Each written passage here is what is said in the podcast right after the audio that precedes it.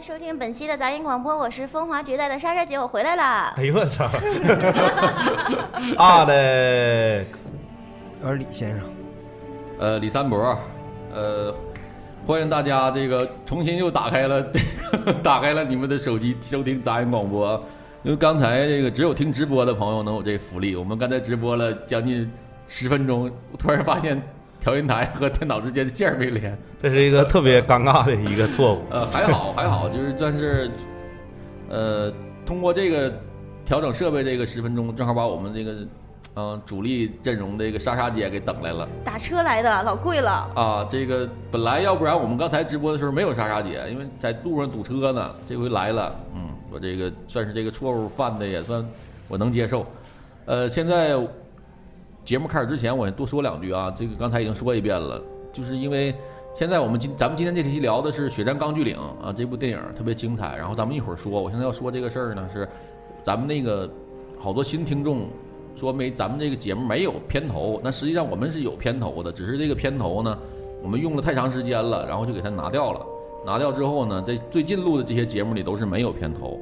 然后我在这儿，呃，想做，但是我们这能力有限，所以我在这儿呼吁一下咱们的所有的听众，啊，只要你喜欢杂音广播也好啊，或者你没事总听，你这样，你把你的那个录一句话，一句音频，时间时间不要太长，嗯、一两三秒钟，就是你说一句话，比如杂音广播实在太好听了，啊，不听杂音广播就得死，或者你整点逼格高的，什么杂音广我可以录一句，比如说杂音广播又没声了，对都可以。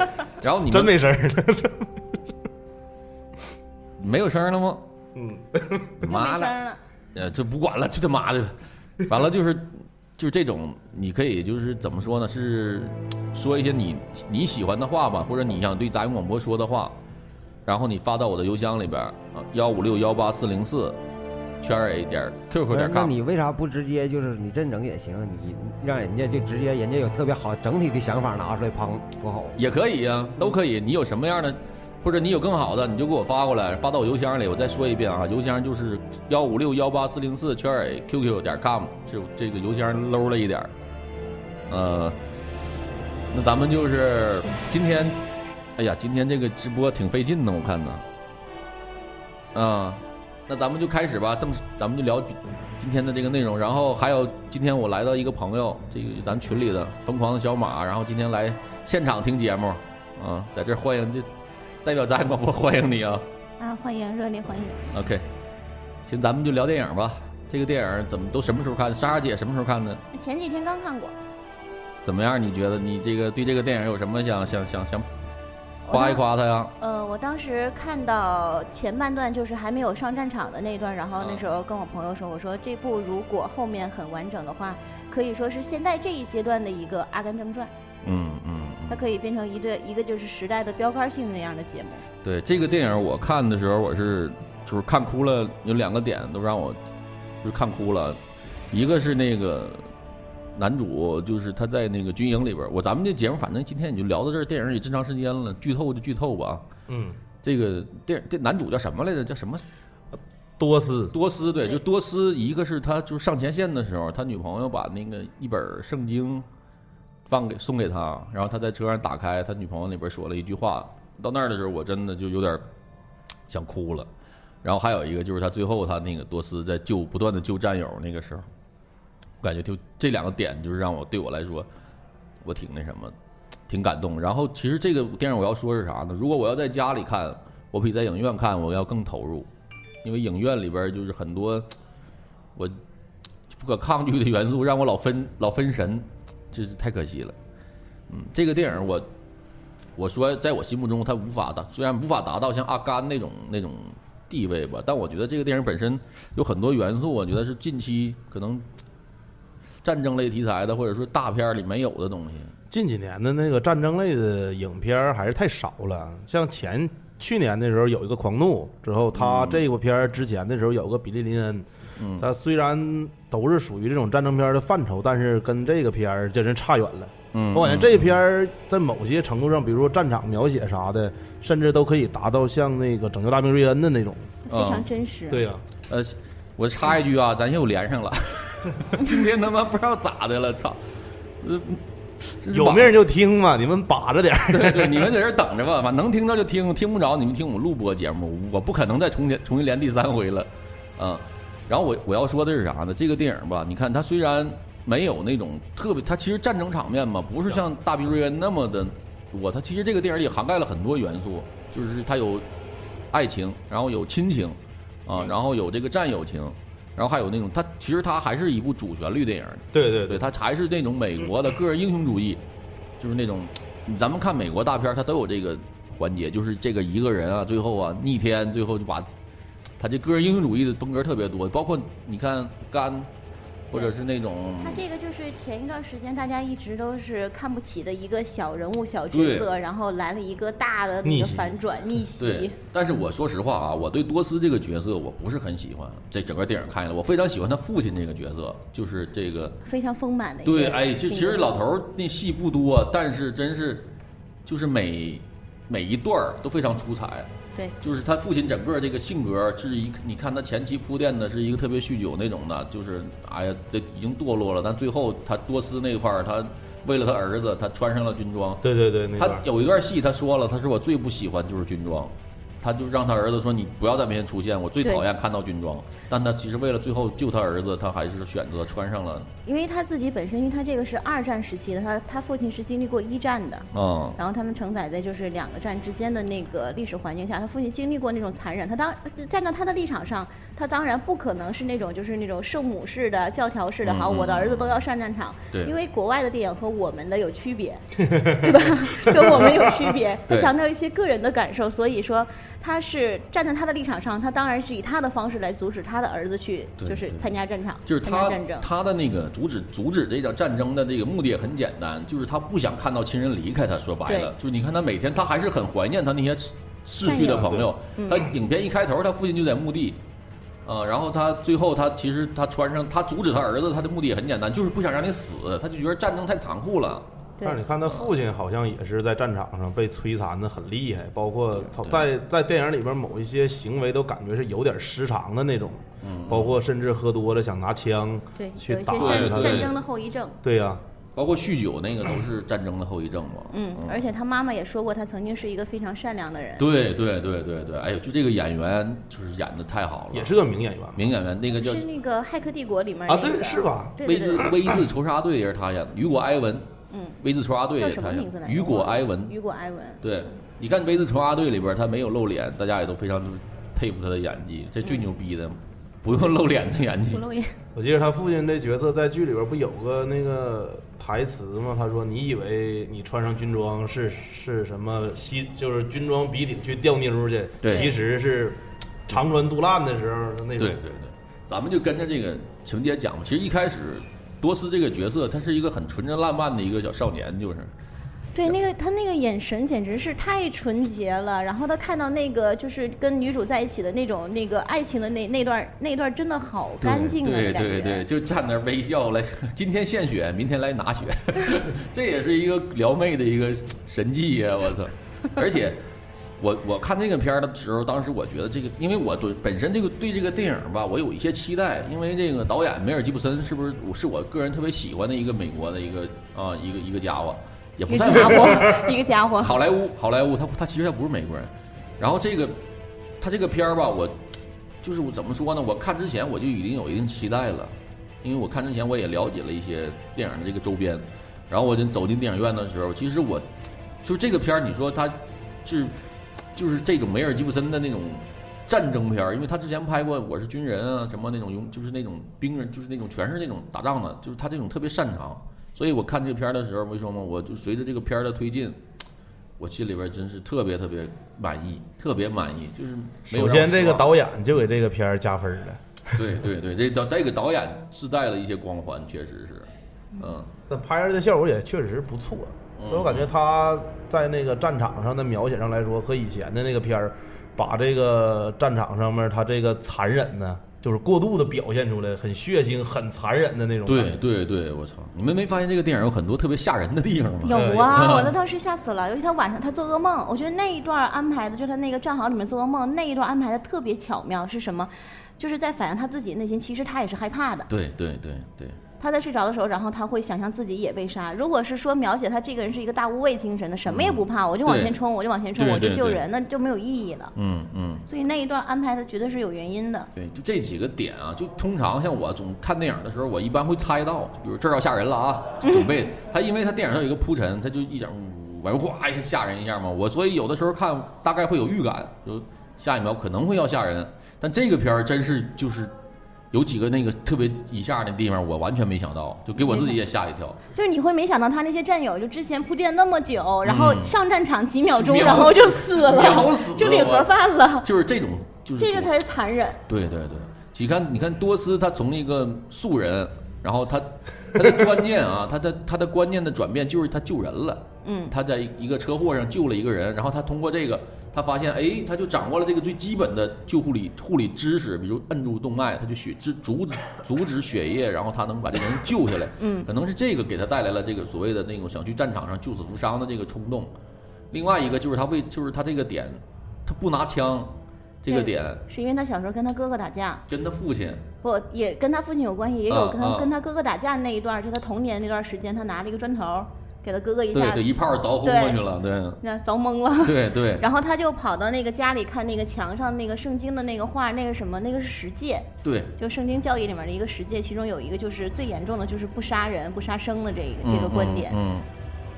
就是他这个整个儿，他去战场上，你看他从一个路人嘛，然后他因为可能跟爱情也有关，然后他通过接触了，可能更了解了这个他这个救护这个知识，然后他去了战场，到战场上他这个人格一点点的就被越来越丰满，包括跟战友说我不就是不打仗，战友瞧不起他，嗯，啊，折磨他，打他，然后用教官用他的方式来就是让他回去，他战友瞧不起他，这这个如果站在他战友的立场上也很认同，因为他是一个团队的概念。嗯嗯，那如果其中有一个人是一个不拿枪的、拖后腿的这样的人，嗯。对吧？他会给嗯其他人造成什么样的影响？所以说，也不是说他的战战友们有多残忍，然后他的那个就是沙展，就是他的上司有多残忍，他们是站在不同的立场上的。对其实挺扯的。你如果说你参加一个军队之后，你队友有个不拿枪的，挺可怕的吧？我我也挺不乐意他的。对对，就是当我需要帮助的时候，你不能给我伸出援手，就挺他妈可怕的。嗯，所以他后来，你看他这个让他走，然后军事法庭要去仲裁的，包括后来要刁难他，其实就是你你妥协了，你就出去就完事儿了嘛。然后多斯的性格呢，还是就是那种拧，对，但是这一点体现出美国这个法律之之平等，就是如果你要坚持上战场，那就是你如果不是那种就所谓的是个人原因退出，他还是必须要留着你。对我觉得这个挺那他这种最后不也走后门了？对，也走后门了。对，你说他那信里边就是那个大概会是那封信的是那种我侄儿，就这种感觉，其实怎么说呢？这个是他爸曾经在战场上给他带来的。班长嘛，那个是他爸的对。军将军啊，我操，一个将军能给一个士兵写一封信，也挺鸡巴牛逼了。我侄儿，我大侄儿。对对，呃然后就是他就上战场，然后在战场上，我觉得有一个小细节就是挺好的，就是他这个多斯这个你他虽然他不拿枪，但是他一点儿都就是他还是就是你看他那本圣经，其实对他来说就是他的那个所谓的那种信仰，对，就是那个东西一直在他身上，包括他最后片尾的时候，他也一定要拿到它，就好像那种对他来说，那个对他来说就是一种，精神支持。对对对对，就这个人其实他非常弱小、瘦，然后还矮，他那个教官嘲笑的，就你这小样儿，你在战场上你能干啥呀？跑得快。对你除了你说你连人都背不动，但其实他最后他背的就是他最后一个救下来的嗯，对，那哥那哥们大体格确实是他有点夸张了，我操！就是他那个片尾的时候，不有那个就类似像彩蛋类的那个，然后就长一些原型的那个，就是里面人物原型。但嗯其实我觉得后面那一段稍稍有点多，嗯，有点长，哦就稍稍再精简一点，然后给人一个触动就可以了，就是让人知道这其实是有多真实。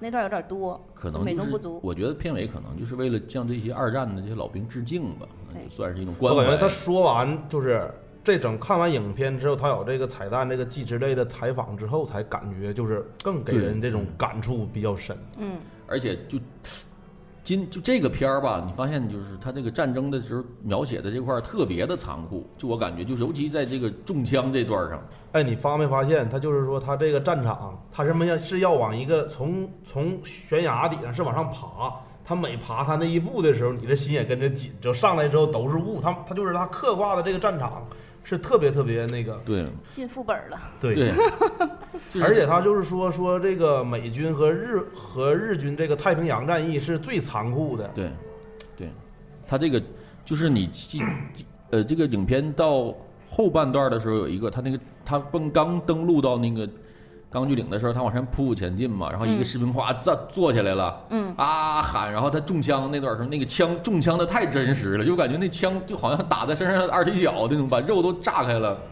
哎，我操！我感觉就那段我一下就惊呆了，因为传统的那种战争片儿，它中枪就是啪啪啪，就是对对对，又倒顶多就是了。对，然后那是炸开，你自如果你细观察，它那是肉是动的，砰砰砰。而且它那个好多就是那个特写的那种镜头，那个绝对是电影评级，就是一定能哎达到一个级别的。对然后那对对个腿被炸成那样，然后一些血管啊、烂烂的肉啊什么的，就以哎前我们在战争场面顶多不会看见那么就是丰富的那种细节性的那种就是伤口，顶多看到一个什么就是血肉模糊的。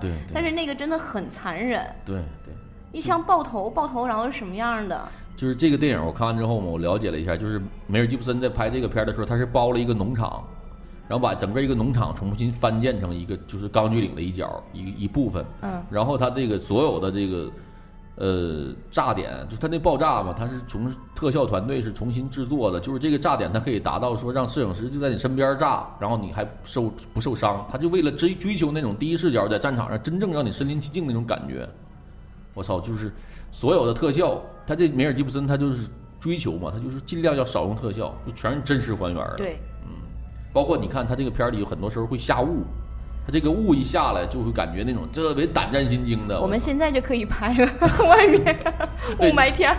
对他 梅尔吉普森其实在北京取景是最好的。对，东北取景也可以对的。对对对对现在半个中国都可以取景了。对对对对对，反正咋说呢？这个片儿我看完之后吧，好的地方，我先说好的地方嘛，就是这个片儿本身它涵盖了很多元素，涵盖了很多那种就是，嗯，就是刚才我说的嘛，这种亲情啊、爱情啊，这种的这个人性的有一个转变的过程，我觉得这个是挺难得的，因为咱们还是说上一部就《狂怒》，《狂怒》其实它就是单纯的就坦克大战，叮咣打完就完事儿了，他人物吧不不丰满，就是这个。钢锯岭里边这个人物非常丰满，包括你看，就是多斯这个人物，他到最后他救到啥样？他们连日本人他也救。对，这这我感个是一个觉就有点假标准的，假的。但是这是一个标准的美国式精神。对，就是我就想救人，我跟战争没有关系。他说我为了战争，他是因为我的，我觉得我要保护祖国，但是我在战场上我是一个救人的，我要保，我要看到生命，我要救。然后他包括他在那个所谓的隧道里边，他看见的那个日本人，对他也跟他说，这个地方让人非常是个矛盾点，对吧？当时你一看就完，他可能一下要把这个日本人给干死。嗯，结果没想到他给人家那个打打打针吗啡，给人止疼，然后那个人也惊了。嗯，然后这个我不知道啊，这个当时我反正我换，如果换去思考，如果我在那个战壕上被留下，就我我这别让我救，真的我会非常崩，我首先是肯定是崩溃了，我不会有那么强大的信念支撑，就是让我去不断的去救人，冒着枪林弹雨的去，七十五个呀，我操，这简直了，我操！就一宿，后来就有点儿感觉超神了，对对，就是我让我再救一个，不让我再救一个，我到那儿我真的挺感动的，我操！充分证明在一个副本里面有一个好奶是多么重要。就是说他说救下来七十五个，还有五个日本人，这段我这会儿真惊，我真是笑他把那个日本人他也给放下来了，对？对对对，而且他不是说当时就懵了。说，哎呀，我就是谁都救，只要有动静有声儿的我都救。他回来他会问，说那几个日本人怎么样？然后那个他那个军医就告诉他那个没挺过来，然后他也很对这段挺他妈逗，就是人家说都救下来了，其实你这个是值得推销，是真没挺下来吗？其实可能就是不救了，啊，那不要那么腹黑的想嘛，那不一定。有可能。有可能要是真干我有可能真干，真的我可能真就不救了，那也许可能会带来一些比较七十五个支持好的那个七十个我哥们儿在那躺着，我先我那五个我肯定往后放啊，嗯，但是你想，就是他这个电影里边描写日本人那种神风上，就是什么自杀式冲但日本人也是一种信仰啊。对对，也是一种信仰上帝，他们信仰天皇，这不一对。大家其实是一样的。他其实这个片儿里对日本人，他也不是那种特猥琐，就是那种他也是真的在冲，真的在拼，他只是站在了尤其你看他后来他是在那个就是人肉那种打的那种方式，就是只是往前冲往前拼，不管你这边就是就是火力有多猛，我就往前冲，对吧？嗯我靠人堆，对一堆人往上冲，也也挺吓人的。你在这边拿枪挺恐怖的打，咱们这个大陆看到这个版本剪掉了几秒，不是完整版，它这完整版其实是有那个你你你们还记得那个日军那个上那个上将他在那个切腹，切切腹他其实还有一个错界的过程。错界，就切腹，我普及一下啊，这个日我不知道那词儿是不是叫错界，是叫界错来着，我他妈我不记得了。就日本人在切腹的过程中，他是有两，他必须有帮手，他不是咔扎进去，然后一拉就死。这个是咱们中国的战争片里的日本人切腹他。是需要别人帮忙，对他旁边要有一个人，你你，如果你回忆那个片儿，他他那个将军站身后还站了一哥们儿，拿了一把刀，对，他是需要别人去切，对他自己切，然后拉一下，这是你的态度，嗯。我要切腹，然后旁边那人为了减少你痛苦，迅速把你头砍下来，这是在国内上映的时候没有这个画面，啊，可能太残忍了。可能我考我考虑一。就是这个画面太血腥了。二，为了保留传统中国电影里切腹的，就是但是切腹是这样，它是形式感特别强的一种这这个行为，然后他会切完了之后就自己再痛苦，也会拿旁边那个毛巾把这个刀擦干净，然后摆在一旁。这个我觉得啊，这个你这又有点回到中国的传统切腹但这个不是这个事是我剑道老师讲的，就是啊。会是这样的，它啊形式非常强。对对，他必当然了，你要不然直接对让同伴把脑袋砍掉就好了。自然他要弄这个个弄这过程，他自然他就要有他的道理。反正国内的是没有这个画面儿，啊、李先生感觉这部片怎么样？李先生一直在思考我，就觉得这片儿吧，你说可哪儿都没毛病，但是你 就是我就总感觉他就不对劲儿。但你让我说哪儿不对，我就说我也说不出来，好像他就是太对了，所以就太对了就不对了，是吧？这你说，我认为最不对的一点是啥呢？就那几个日本人往下，他为啥不扔手榴弹？呃，这个这个片儿里也解释了，片儿里也解释了，就是啥呢？我替你解释一下啊，就是在这个美军和这个日军在对抗这个钢锯岭这个这个岭上啊，就是为什么大家说的争议最多的一点，为啥美军日军不直接把这网砍断？你美军不就不上上不来了吗？嗯，为啥？告诉你，战当战争发起的时候，美军这态度就是要干你。你把这儿给我砍了，我明儿上那儿挖去；你那儿给我砍了，我上这儿挖。就是日军的态度就是啥呢？我与其我到处阻止你，我不如就放这一个口，你就往上上呗，你就上我就干你，上我就干你。还有一方面，为啥那片儿里边儿那几个日军就扫荡到那会儿就被底下美军哐哐哐打死了？因为美日军也不知道那下边都是美军在那集结，双方都是一种谁也不知道对方的态度。日军平时不出来，出来因为美军的舰船、大炮一顿轰，他们都在那隧道里躲着。他们的目的是阻击美军登陆钢锯岭，他们不是为剿灭美军，他剿灭不了，搁啥剿灭呀？对，而且不是不是让他剿灭，是在那种情况，那谁多斯下去了吗？完，他那几个日本人底下哗哗哗往下打吗？完底下嗡嗡往上打吗？就在在当下的情况，他为啥不扔两个手榴弹？这个问题也有网友提问了，因为当时挺好解释的，那。对那几个，当时那几个日本兵，他们的目的是什么？他们是扫荡战场，就是看见活的补一次刀，补一枪。第二一个，他们也没想到底下会有这么多美军，他觉得已经撤退了，对对，他们觉得美军就已经回等待第二波美军的冲锋嗯，那边大炮一开，我们就马上钻隧道里去了。而且看美军那个海军海海海军那个轰炸那个覆盖面是极广的，他也没有什么太多的机会能推进到那边把线儿他再给那啥了，就是再给斩断了。对，我觉得这个片儿肯定不可能像咱们咱们想象那么完整了。但是这个我觉得它因为有历史真实事件嘛，它不敢有太多的，它不会改太多。但是像咱我说那不好的，可能就是那种传统的美国的个人英雄主义，他这块儿弄得太就是太明显了吧？就是把这个首先，如果说它建立在一个真事儿上，嗯对吧？就是那些东西，就是那种确实英雄化的，那确实是真的呀，你不不得不信啊，数据都是真的。对对然后这个人，但其实他这个不是在推进一个个人英雄主义，他因为梅尔吉普森自己也是一个就是非常虔土虔诚的，他应该是天主教吧，就我忘记了。嗯嗯但是他这里讲的是一个基督教徒的故事，嗯所以他那个这个电影的一个主线就是信仰，所以我那时候看了好多，就是看完电影，然后看了好多网评的那个文章，都是嗯拿这个信仰做主线的。然后其实也是反映的一个，就是为什么会有一个这样的一个战争片的出现，嗯然后主要是表达人在坚持自己信仰，然后当时情况下信仰会给你多大的力量。对对，是因为现在美国的现实社会当中存在着很多假教徒，嗯就是很多人就是一出生，然后因为父辈嘛都是经过洗礼的，然后他一出生经过洗礼，然后是假假教徒，但是这些人未必会按照就是教义去行使自己的生活，对所以美国人也是有会有一种就是引领正常正确舆论导向的这样的方向。那信仰没在他心里，就只浮于表面了。对啊，每个月每每周去教堂，但我其实内心还是按我的风格了。不虔诚。对对，这也是就是说告，就是它里面一些，你看他那个 他那个长官也是，他说我也是一个教徒，嗯对吧？但是你经过了现实的残酷，然后你发现能帮助你的只有你自己，嗯，对吧？上帝未必会在这个时候指引你。我也是个教徒，但我不会像你这么信的，信的上纲上线儿的，对对对吧？但是但是同时的话，这些人已经都忘记了说一个宗教会给自己带来多大的精神力量，所以说他们在那个在多斯他们就是又开始整装待发，然后要要去再爬上去的时候，然后大家都在等多斯祈祷。哎，对那段我挺佩服，我挺那，就是给对吧我震震撼了。你想，这些人多怕，刚嗯从那儿捡一条命回来，然后马上又要上去，那什么给他力量？就是他们嗯对记着他们有一个神人，这个人是被上帝庇佑的。对对对，就是到最后的他那一块儿说都等一下，我们再等他就是司令告诉你们为什么还不冲锋？他说我们还在等一个非常重要的人。对呀、要等他祈祷。他那个其实他那个这里边有很多人，他是在转变观念，包括尤其是针对多斯身边那些人，就是他们对多斯整个的印象，就最后是一个完全的大逆转。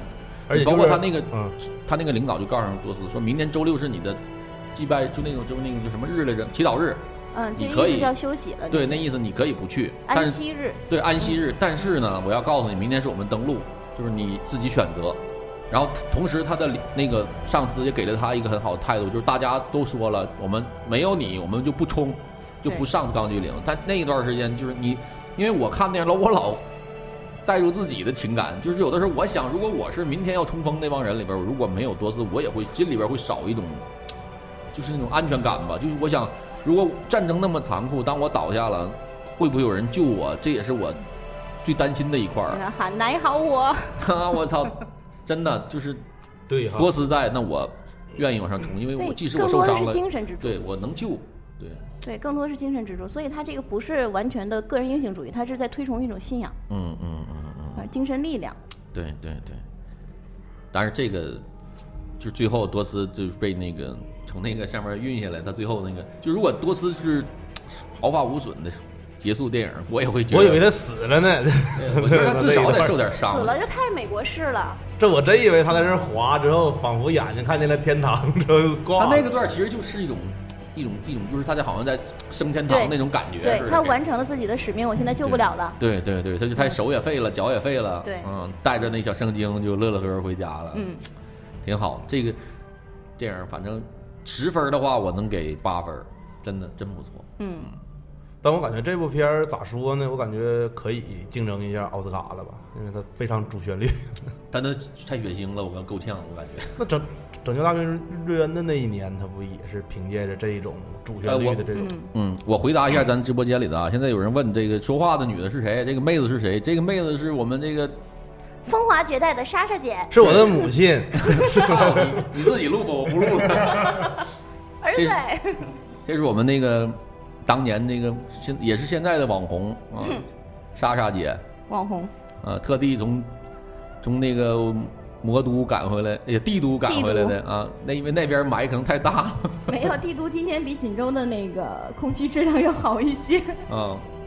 行，我们今天这个直播呀，说实在太坎坷了，因为前期这个出了好多小问题，然后半道儿也是卡了停，停了卡的，又播了又连上了，这软件好像有点小问题。他把我等来了，对，然后等来了莎莎姐，然后在这儿呢，我真说，刚才就是在咱们软件儿崩溃，然后还在直播间里待着这些，真是真听众。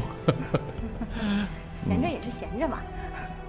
对，你们养成周二下午来这儿听节目的习惯就好了。反正也，我们选择周二是因为周二这个大家不有的半天或者真没事儿的来听听节目，来放松放松，挺好。嗯，然后我有一个朋友啊，他是做这个电影相关行业的，就是做发行的。嗯，然后他呢就给我之前拿回来，就在电影没上映的时候啊，他给我拿了点电影周边产品，就我啊发朋友圈的。看着了啊。钢锯岭的一个炮弹那个水杯，保温杯特别好，真的特别好你。是要赠送给粉丝吗？没有，我送别人了，我已经送出去了。嗯但是我要说，就是我如果看完这个，让我看完这个电影，之后之后，我可我不会中了。嗯，没有，我就是那个，我是看完了《钢锯岭》，然后又看了《长城》。长城啊，我本来啊今天想聊长城来着，但是呢，我这朋友给我说了，等我回来，嗯，等我回来，我给你长城们讲有的聊。长城。我说好，我在这儿呢卖个关子，你们等着我们长城这期节目。长城这期节目呢，不光是讲电影本身，我还会深挖其中的一个女主角。嗯，对，因为我这朋友是搞电影发行就这一块儿业内人士，他知道很多内幕，他会给大家一个最真实的景甜妈了逼。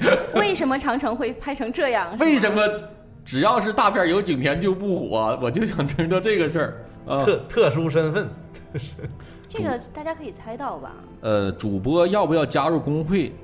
画社什么 radio？画社 radio？这个我不知道工会是啥呀。工会都不知道，啊集体下副本的。我想起来了，就是前段时间荔荔枝是推出一个工会的事儿，但是我忘了，我我忘了这工会。这个你有什么？我有时间你这样你你你加一下我，咱们俩私聊，就是我了解了解工会是怎么回事儿。啊，然后我在这儿给我这个给咱们听众嘛，算打预告一下，你们大家期待一下我们下期这个下期的电影这个节目《长城》啊。你看，我一个不小心还还抛了一个那个引的是吗？对这个，反正我只能说，就是你要如果喜欢电影，你是你觉得自己是一个热爱电影的人啊，你你关注一下吧，因为这期节目，反正长城我真的有挺多话想说，我受不了了，我也 本来真的我这周我就想不想聊钢锯岭，因为钢锯岭对我来说我能接受，然后但是你也得让你那朋友早点回来，你别赶上长城都已经哎呀呀呀下线了。然后那个这是什么呀，莎莎姐这是直播啊，花椒直播。啊，给花椒直播不不都是漏的吗？给莎莎姐上一个大轮船。然后我这个朋友，他这个他也，如果你想了解更多的这个电影周边的这些内容，包括我为什么说他给我拿了一些电影周边产品，他是有这个福利的啊。如果你们想，我在这儿我肯定提供不了了，因为我都送出去了。但是你们想参与的话呢，可以关注一下他那个，他做了一个他自己做了一个那个微信的订阅号，叫影咖会。如果你们要是有兴趣的话，你们关注一下他这个订阅号上，经常会推送一些电影周边的一些知识，还有一些小小细节咱们想不到的东西。可以加加群之后，咱们把这个二维码发到咱们群里。对，对对对，就是哦你如果喜欢电影你关注一下。然后他这个他定期的他会在一些东西上发发福利，这些福利都是咱们在市面上看不到的，都是一些特别好的东西。嗯嗯，嗯嗯嗯，好，等电影啊，等那个等长城。你们你们，咱们接着说咱们的钢锯岭，你们觉得钢锯岭能给打几分？我我比较喜欢战争片儿，看完这部片儿之后，感觉挺震撼的。之后也发了一些自己的一些评论啥，我没多说，我就说我希望大家都都去看这部片儿，这是很久的一个没有给过的这样一个战争片的震撼吧。如果打十，我感觉这片儿在我心中挺完美的，这我给打十分啊。嗯，十分啊，啊你这分儿够高的。我我我，这就是说，这个是我为啥说打十分，是因为最近的这种就是这种战争题材的，简直是太少了。我嗯。我还非常喜欢看战争片你看，像现在美国大众一般拍片儿都是就是个人英雄主义、超级英雄啊，会很多，嗯。只有酷炫的。漫威那些对呀对。就是近几年的都是这种个人英雄主义的超级英雄啊啥的，只有像这种把这个最最真实的这种战场和跟历史所挂钩的这种事儿来摆出来，这我感觉就是挺不容易的。其实它本身战争片儿它也是一个挺费钱的，嗯，之后也也费工费力的这样的一个两千题材。人大场面，对呀、嗯，我所以说我挺推荐的就是这部，十分儿，这家这 Alex 这下本儿了。嗯，因为我没看比利林恩，哎，真的，比利林恩我也没看着，我也没看。啊。应该如果看完了，我觉得我想聊也想聊聊比利林恩。对，单身的问题就是很很多电影会错过，你这话题，你是那我不得不再给你征友了，这么聊呀？不用整，现在不用整。李先生怎么样？这电影给几分啊？我我评不了分儿这电影，嗯因为我自个儿自己的事儿没整明白。我一直没告诉你们，就那天看完，我回家一直到第二天，我都琢磨这事儿，我就说为啥我就觉得它不对劲儿，嗯完我就一直找不到原因。后来我就在自己身上找到原因了，嗯好像是我有一种那种特别反大众的那种，反社会、反人类，不是，就是反大众、反主流的那种倾，不喜欢主旋律那那种倾向特别大。李哥，你啥星座？摩羯，摩羯不像你。就是我，你真的，我真说不出这电影就是哪啥地方是价值观呢，是啥是有毛病，就你也说不出他哪有毛病，但就是感觉他不得劲儿。就一个美女完美了，然后你就觉得她不美了，是吗？对，我说不好，然后我就一直回家琢磨，我说他妈为啥呢？我就从这情节中，我就捋，我说我就想，我就非常想给这片哪嘎挑出点毛病来，就是就不是说那种就拍摄上乱七八糟，就是那种就是，完 我就感觉没演真没啥毛病，啊，那我明白了完了。我就特别困惑，完我就说我他妈为啥呢？完我就分析我自己的原因，我说他妈是不是就因为他太主流了，就是太那个。嗯，就像鸡巴，就像十一县里那片我他妈不用看我就烦他，你知道吗？就那像这这这片就有点那个意思。觉得这个片没有太多推敲的点，是吧？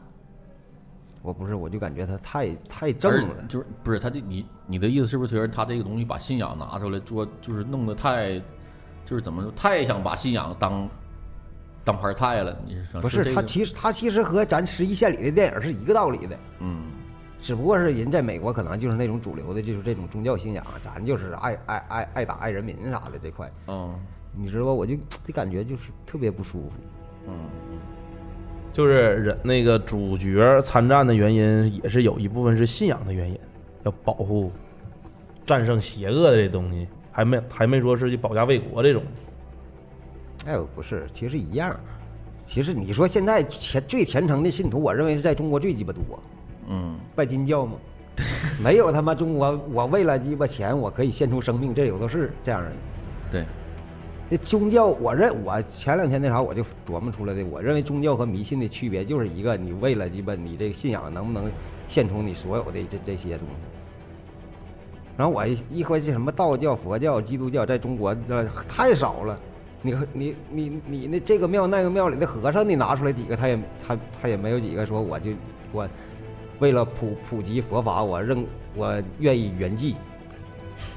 那圆寂是正常正常死亡，你那个但是那些你看那有那些就是人家说了，我为了佛法，我可以圆寂呀，我等着呗，慢慢到时候就死我到。时候就圆寂了，就完事儿了。但是你看，你为了钱，你得说啥？你为了信仰，你可不可以报那怎么那怎么说？你，我告诉你，我就我 我就我就告诉你，最典型的例子就是那些搞他妈的这这个仙儿那个仙儿的这帮人，你他不都是为了在那仙儿这大仙儿啊，明儿我让我考试啥的我能过，或者我做买卖能挣能挣钱。那大仙说：“那你明天你死了，我就让你家让你整个家族都好。你看问他死不死，他肯定他妈不死。其实很多人的信仰是偏激的，然后也是不正确的。就像就是所有的那种宗教的教义，反正这电影是有关于 信仰的嘛。然后宗教的教义都会说，就是我们祈求的一些东西，我们想通过信仰祈求的一些东西，然后都可以统称为叫成功。就佛教也有这种成功这种词嘛。然后基督教和天主教也会有类似这种词，只不过是翻译过来的，中文都叫成功。然后那时候我就听一个人说讲这些东西，然后他就说，我们祈求，比如说身体健康，包括我们一些很善意的，希望父母能够健康长寿，然后希望那个呃孩子啊，然后怎么怎么样的，包括嗯、一些非常美好的愿望，但这些东西全部都不能称为成功。就是说，信仰最终会给你带来什么？带来的最大的慰藉就是叫做，就是内心的一个平静。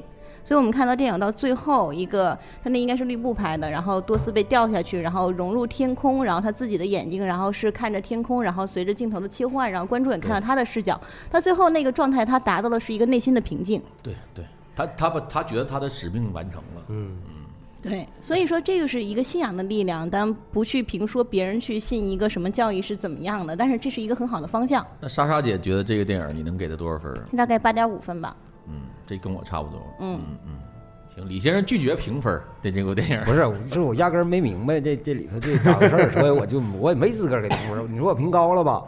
我认为他达达不到那种高度。那我评低了，我现在可能我对这些东西我理解不了，我也是哎，那这样不客观你咱们换个角度想，如果真的你是多斯的话，或者是你是战场上那种人，你会愿意为了这种所谓的自己的信仰坚持一个东西，然后在战场上真的不拿起枪，或者说就是在战场上会在处于一个什么样的一个一个一个不是你这个假设根本就不。就是不是？因为我看这电影的时候，我就想过，如果我在这个战场上，我要是多斯的话，我可能就是我没有那个咱也别说是不是因为因为啥？因为你并不理解人这个基这个这个这这个这个这个宗教这个这个哦东西，你不因为你不信这个东西。假假设说，咋说呢？比如这个涉及到啥呀？涉及到你整个家族所有你认识的亲人，如果你成功的救了七十个人或多少人，你这全家就是现现在就是，如你能救了，你全家都活；救不了，全家都死。如果有这种情况，你肯定救。嗯，也反正也不见得。不是，当面临矛盾的时候，其实我都有去，就是在前段的时候，我都那种心就劝他，哎呀，干脆他就妥协一下下。对对，就像他，就像他女朋友跟他说：“你摸一下那个枪不行吗？”对，哎呦，就是那眼那个劲儿，哎呀，特别矛盾。但是我都会，你就妥协一下，大家都是那样的，为什么你要那么的特殊？对，就多斯在那个在那个监狱里边啊，就所有人都跟多斯说，其实他那个没错，就所有人劝他也没错，对就是你就摸一下能咋的，也都是为你好。但多斯就是他妈不摸。这原来我他妈在单位里的时候，我就碰见李啊，就他就我们就曾经就跟他说过这种类似的话，我就觉得 就是大家我知道了，我知道啊，你又找着问题了。你找着了，你终于找着点了，是吗？就是啥呢？就是这 最关键的问题，这是他妈真人真事儿。啊 就真有这样人。对，如果就是这个是是一个虚构出来的这个东西，那我就认可，我是他妈扯淡，这纯他妈扯淡。啊，但是你就真人真事儿搁这儿，你不得不承认它是真实发生了，就是你认为就是他的坚持，你发现是真实一个不拿枪上战场的，就是一纯救人。我一直认为就是那种就是那种所谓的理想主义特别特别脆弱，嗯就是是你面对啥东西，是你现在要操你妈，我就不因为给你的诱惑不够，所以我现在就比如说我现在要鸡巴咋地咋地，我说我坚持我绝对不绝我老板咋说让我给这个我这个单位发朋友圈，这是我自己的朋友圈，我就不给你发，我认为这我肯定不给你发。嗯老板说：“我给你给你五百块钱，你发不发？”我说：“不发，给你五千，我发。”嗯，你知道就是这个道理。就是你你但是你知道吧？他他他已经他已经极端他已经极端到什么程度了？马上就要给他干死了。他我就不行了，就是这如果他不是真事儿，我就认为这太他妈假了。就是你无法接受这是个真事儿。对，那明白了，就不赖人电影本身。其实真的就是他那个，你看他长官为了为难他，就刁难他。你拿起枪，你就可以回去结婚；你不拿枪，对他那次请假就是故意在刁难。就是我为啥问那个问题？就是我演到那儿，我就这个电影就结束了。我拿起枪就回家结婚去了，真的，我他妈才不跟你玩呢，我有病吧？真的，就让我去演，我就演不了，我就做不到那样。但还是信仰的力量嘛，还要是要去正对义打败邪恶。我真的没想，就是我觉得就这个，哎，他就其实有有太多机会呢。你包括他上，我咱还是说电影本身呢，他回到钢锯岭无数次的救人，他太多有机会把拿枪把那几个扫荡的日本兵打死了，他就不打。到最后，他最他救最后一个人的时候，你还记得吗？他把枪拿起来了，他他那个班长一看，我操，你终于拿起枪了。对他结果把枪变成了个担架，对对对，卷了一下。布，然后拖着跑。真的，我都感觉我他妈他有太多太多机会拿起枪，而且我觉得这个很难，就因为这个是人性，你知道吗？当面临就是威胁到自己生命的情况下去，人会设法去保护自己。你想象一下，你身边有一个这样的朋友，那简直太可怕，了。那你说这个多斯他他智商没有问题吧？他智商没问题，他只是在坚持自己。对，他就坚。你包括他女朋友说，他说多斯，你拿这个枪吧，我们那他马上就站起来了，他就觉得他马上就变了，说我你我不认识，就那种感觉，你很陌生，两个人距离一下就拉开了。你当初喜欢我就是因为我这样，完你让我改，嗯，他一下就把他女朋友玩，就是其实他女朋友咱们看的也是为他好他，女朋友非常善良，对，真的是非常好的一个人。对，但是多斯他就对他的信仰，我都我都怀疑我是我要人，我要成为多斯那样，我简直我太可怕了，我简直真的我害怕。他是一个异类，但是有一句话的话，就是说时势造英雄。他在那个年龄，然后那个那个年代，然后在那种场景中，在那样一个历史背景下，嗯他的这种坚持，然后发挥了作用。他其实包括他坚持的不光是不拿枪，他可他就是他为坚持的他要他他坚持是不杀生，对他他上战场他也非常坚持，包括队友那么打他揍他，他也一定要去被服役，他就不妥，他对自己坚持的东西他就不妥协，对。这个太可怕了。所以，如果引申一下，电影可能要再讲述一个，就是说一个人是否能被现实不打败，然后能坚持自己的东西、我自己的想法。我脑洞打开一下，如果电影在他跟他女朋友相处的时候，他追到女朋友，他女朋友没答应，这多斯得干出啥事儿来呀？我的妈呀！他肯定还是会天天去现实。天天去啊，天天去啊。他这电影就可能就得就演不到战场就得死了，真的就得他不他可能就得把女朋友弄死，就变成了一个爱情片。对这个整不好就得你看我在脑洞开啊，这个你看这样的话，我就相对喜欢我你们看没看过？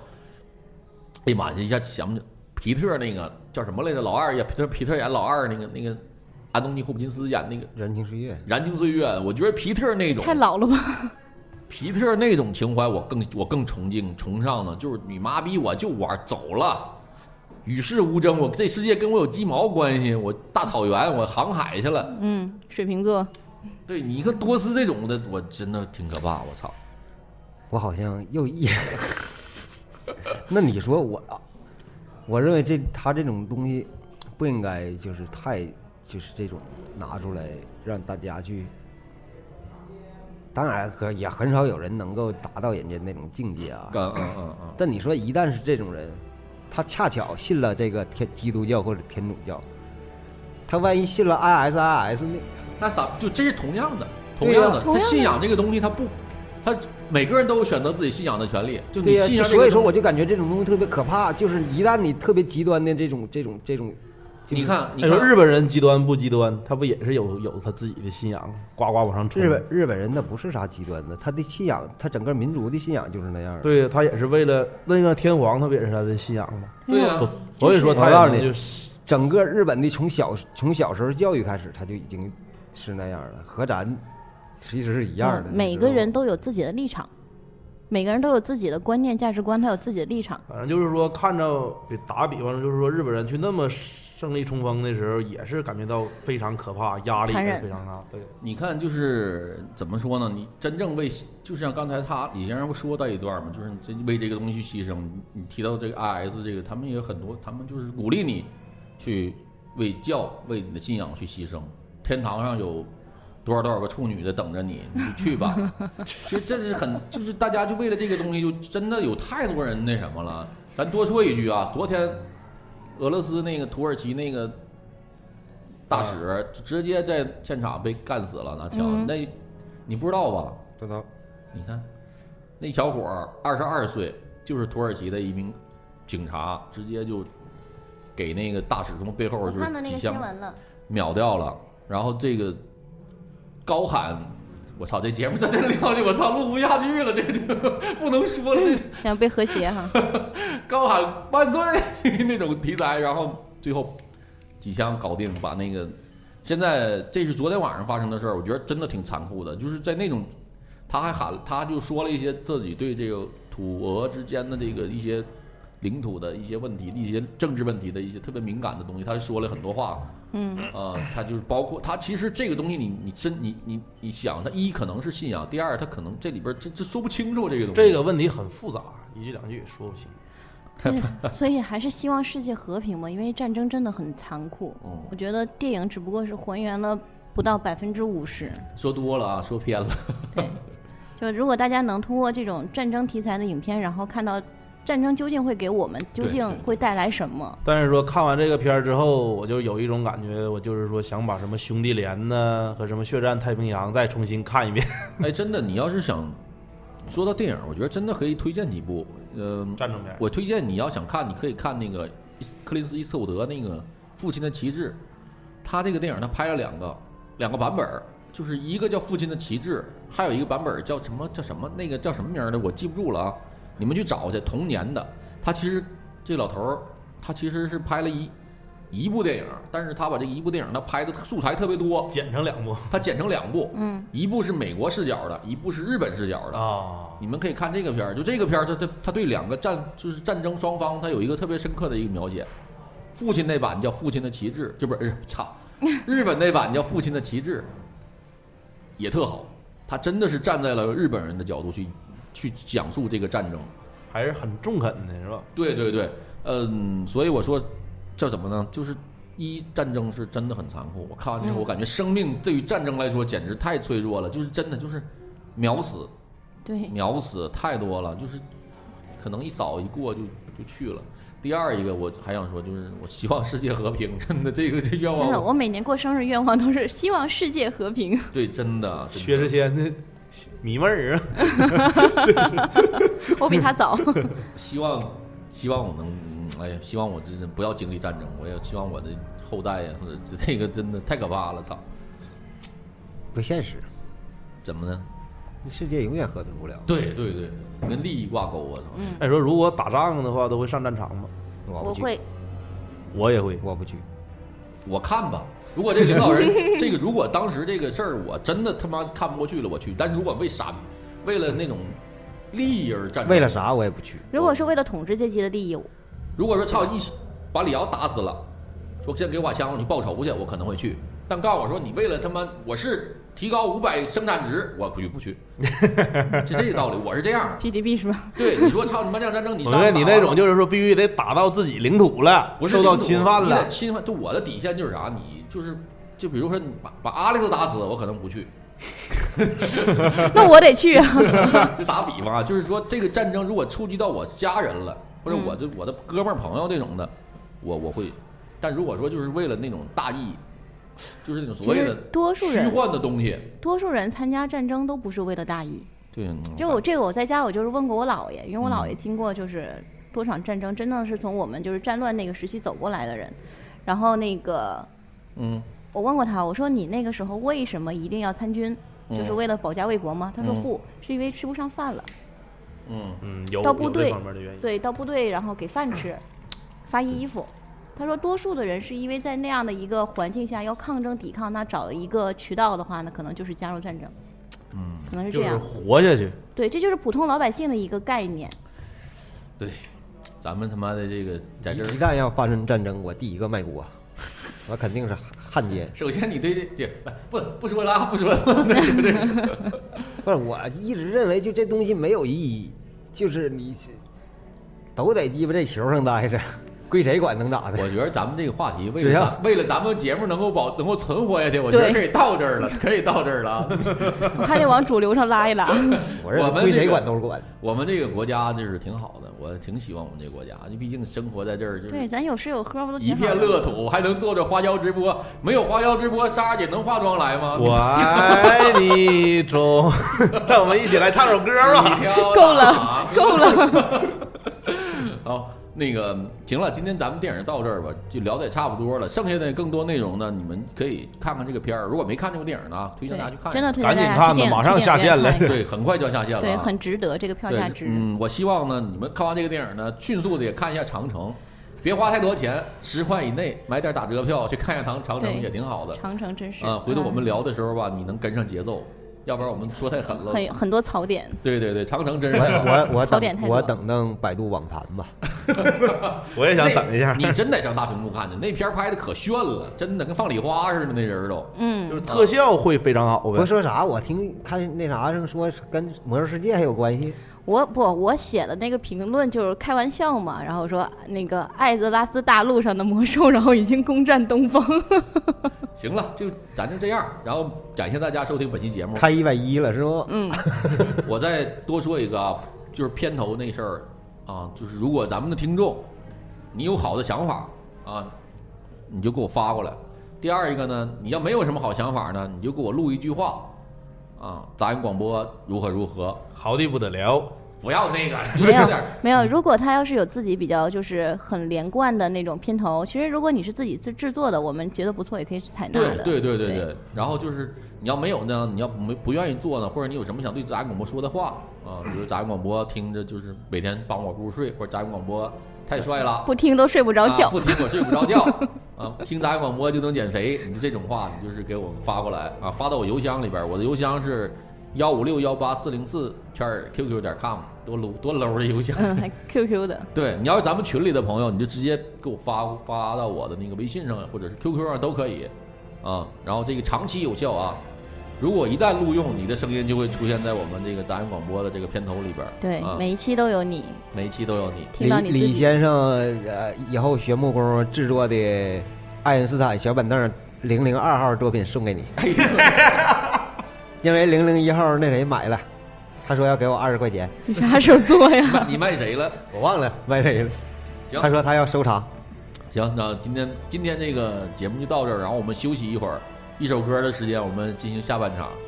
啊，感谢大家收听杂音广播。然后喜欢我们杂音广播的朋友可以加入到我们的 QQ 群啊，三八六四七五五七三，哟三八六四七五五七三。终于哎背下来了。还有眼瞅着过年了，我说那事儿别忘了。对，李先生还说希望大家每一个人拍一段视频，浮生一日那种的，你们可以看一看，然后给发给他。呃，感谢锦州拿铁森林咖啡厅给我们提供的这个录音场地，然后我们一会儿再见，拜拜。拜拜。See you。